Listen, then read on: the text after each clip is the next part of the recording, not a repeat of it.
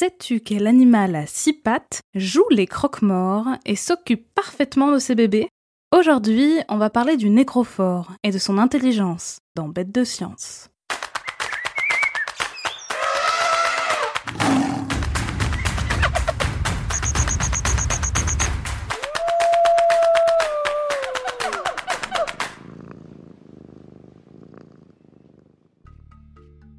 Reconnaissables à leurs six pattes articulées, les insectes prennent toutes sortes de formes et de couleurs et ont réussi à coloniser la planète tout entière. On pense qu'ils représentent les trois quarts de toutes les espèces que l'on connaît jusqu'à présent sur Terre. Et ils vivent en nombre, tant et si bien qu'ils composent une part majoritaire de la biomasse, c'est-à-dire de l'ensemble du poids des êtres vivants. Rends-toi compte, si on prenait tous les insectes sur notre planète, ces minuscules petites bêtes pèseraient plus lourd ensemble que les 7 milliards et demi d'humains qui l'habitent actuellement, ou même que la totalité des mammifères. Et bien qu'ils soient rarement appréciés à leur juste valeur, les insectes jouent un rôle essentiel pour nos écosystèmes. Celui que je veux te présenter appartient à une famille très très utile. Il s'agit du nécrophore imitateur Nicrophorus vespiloides. Notre nécrophore appartient à la famille des coléoptères, les scarabées si tu préfères. Il exhibe donc sur son dos des élytres, ces carapaces dures et mobiles, qui recouvrent et protègent ses ailes. Il mesure 1,5 cm de long en moyenne, la taille d'un bonbon à la menthe. Il existe plein d'espèces de nécrophores différentes. Certains d'entre eux sont tout de noir vêtus, mais notre nécrophore imitateur est paré des couleurs d'Halloween.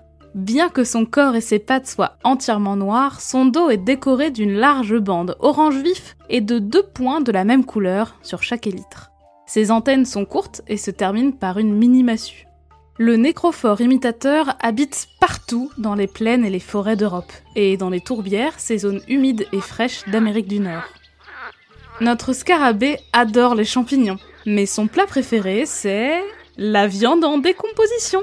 Ouais, Bon, je te l'accorde, c'est un peu dégoûtant, mais c'est très utile, car comme son cousin le bousier, tu sais, on en avait parlé, ce scarabée qui lui récolte puis roule les crottes en boule et les enterre pour y pondre ses œufs, le nécrophore fait disparaître les cadavres.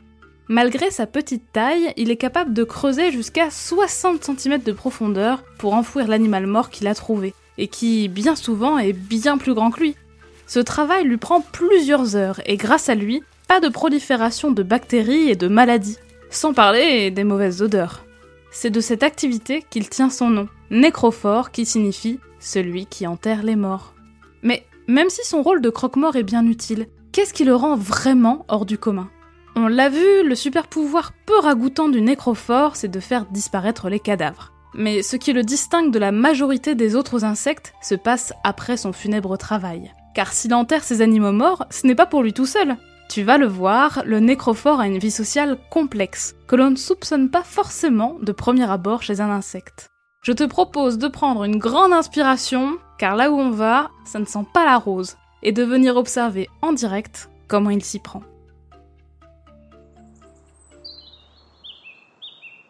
Nous sommes dans un sous-bois en début d'après-midi. Le soleil traverse la frondaison des arbres et des taches lumineuses éclairent les mousses qui se nichent entre les racines. Mais ça ne sent pas très bon. Regarde, là, un petit oiseau recroquevillé repose au sol. C'est un troglodyte mignon. Un tout petit piaf, marron, tout rond. Il n'est pas mort depuis très longtemps apparemment. Les mouches commencent à tournoyer autour pour y pondre leurs œufs. Il servira de garde-manger à leurs rejetons, les asticots. On ne les aime pas trop, mais il faut leur reconnaître qu'ils sont efficaces. Après leur passage, c'est tout propre. Sauf que les mouches ne sont pas seules sur le coup. Regarde qui est là.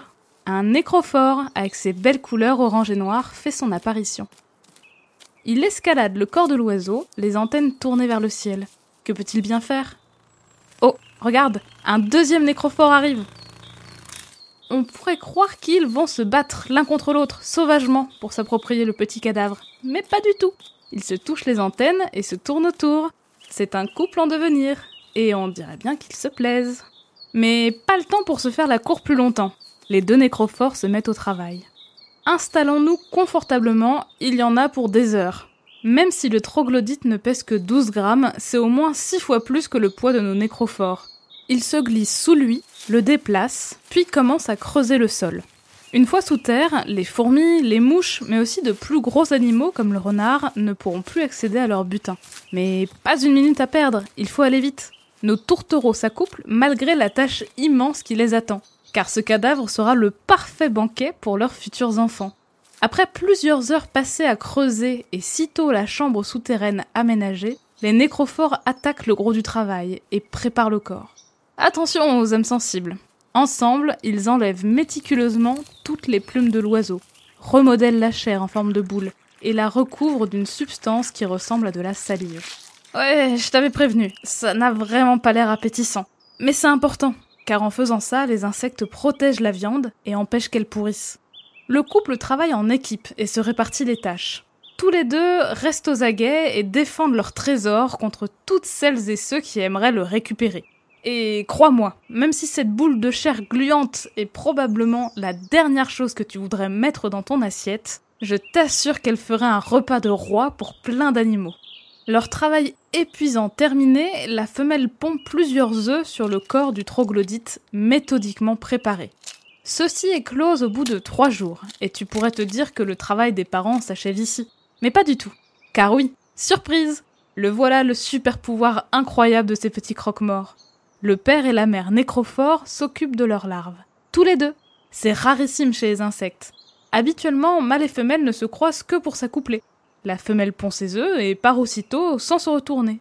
Ici, rien à voir. Combien tu comptes de petits? Dix Les larves sont blanches, un peu translucides, allongées. Elles sont surtout aveugles et peu mobiles avec leurs petites pattes. La solution pour se faire dorloter? Leurs parents vont leur donner la béquée comme à de petits oiseaux. Tu vois, ces drôles de mouvements qu'elles font? Les larves demandent et les parents s'exécutent. Elles réclament plus auprès de leur mère d'ailleurs. Des scientifiques l'ont remarqué en laboratoire. Le mâle continue pendant ce temps-là à patrouiller et à surveiller leurs biens. Il faut aussi veiller à ce que des champignons ne se développent pas sur leur boule de viande. Au bout de 7 à 9 jours, les larves sont déjà complètement développées. Le mâle part souvent un peu avant et la femelle finit de s'occuper des petits jusqu'à ce qu'ils soient indépendants. Ils changent de peau, acquièrent leurs ailes fonctionnelles et quittent enfin la chambre souterraine qui les a vus naître pour devenir, à leur tour, des croque-morts du monde animal. Le fait que les nécrophores forment des couples qui s'entraident et font équipe pour enterrer leurs cadavres, puis prendre soin de leurs petits, est vraiment hors du commun chez les insectes. C'est une organisation sociale déjà complexe, tout à fait inhabituelle chez ce genre d'animaux.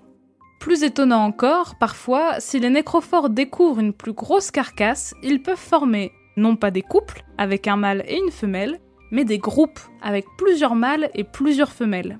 La plus grosse femelle qui arrive en premier sur place pond le plus rapidement et en plus grande quantité que les autres femelles présentes. Mais toutes s'occupent des larves, même si ce ne sont pas les leurs. Les mâles, dans ces cas-là, assurent surtout la défense du cadavre et participent à son enfouissement. Une stratégie idéale pour mettre en commun les ressources et assurer la croissance des bébés. Et à plusieurs, les nécrophores sont plus forts pour repousser les intrus. Ces observations posent plein de questions car habituellement, quand des animaux adultes s'entraident pour élever des petits tous ensemble, ils sont de la même famille. C'est par exemple le cas chez des mammifères comme les suricates, les loups ou encore chez certains oiseaux comme les pies bleus. Là, ce n'est pas le cas car tous les insectes se rencontrent pour la première fois en arrivant sur la carcasse et n'ont pas de lien entre eux. C'est donc encore plus intéressant. Le nécrophore est un exemple hors du commun et passionnant d'intelligence sociale chez un insecte habituellement solitaire. Comme quoi, il faut parfois mettre de côté son dégoût pour découvrir des trésors inattendus. Allez, on récapitule. Le nécrophore imitateur est un petit scarabée orange et noir que l'on trouve dans les forêts d'Europe. Il joue un rôle essentiel pour notre écosystème puisqu'il nous débarrasse des cadavres ainsi que des bactéries et des maladies dont ils peuvent être porteurs. Il est capable de déplacer et d'enterrer des animaux beaucoup plus gros que lui, mais ce n'est pas son seul super pouvoir. En couple ou en groupe, les nécrophores s'allient pour préparer le corps contre les champignons, le sécuriser et le défendre contre de potentiels voleurs. Et surtout, ils coopèrent pour élever leurs petits. Ils les protègent et leur donnent même la béquée jusqu'à ce qu'ils deviennent indépendants. Ce sont de super bons parents qui misent tout sur l'entraide pour élever leurs enfants. Un pour tous et tous pour un.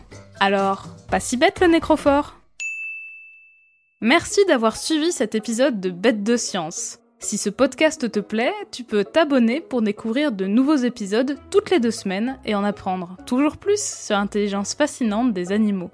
Si tu nous suis sur Spotify ou Apple Podcast, tu peux même nous laisser 5 étoiles pour nous dire qu'on fait du bon travail, ou nous laisser un commentaire si tu veux qu'on parle d'une bestiole en particulier. A bientôt, jeune aventurière et jeune aventurier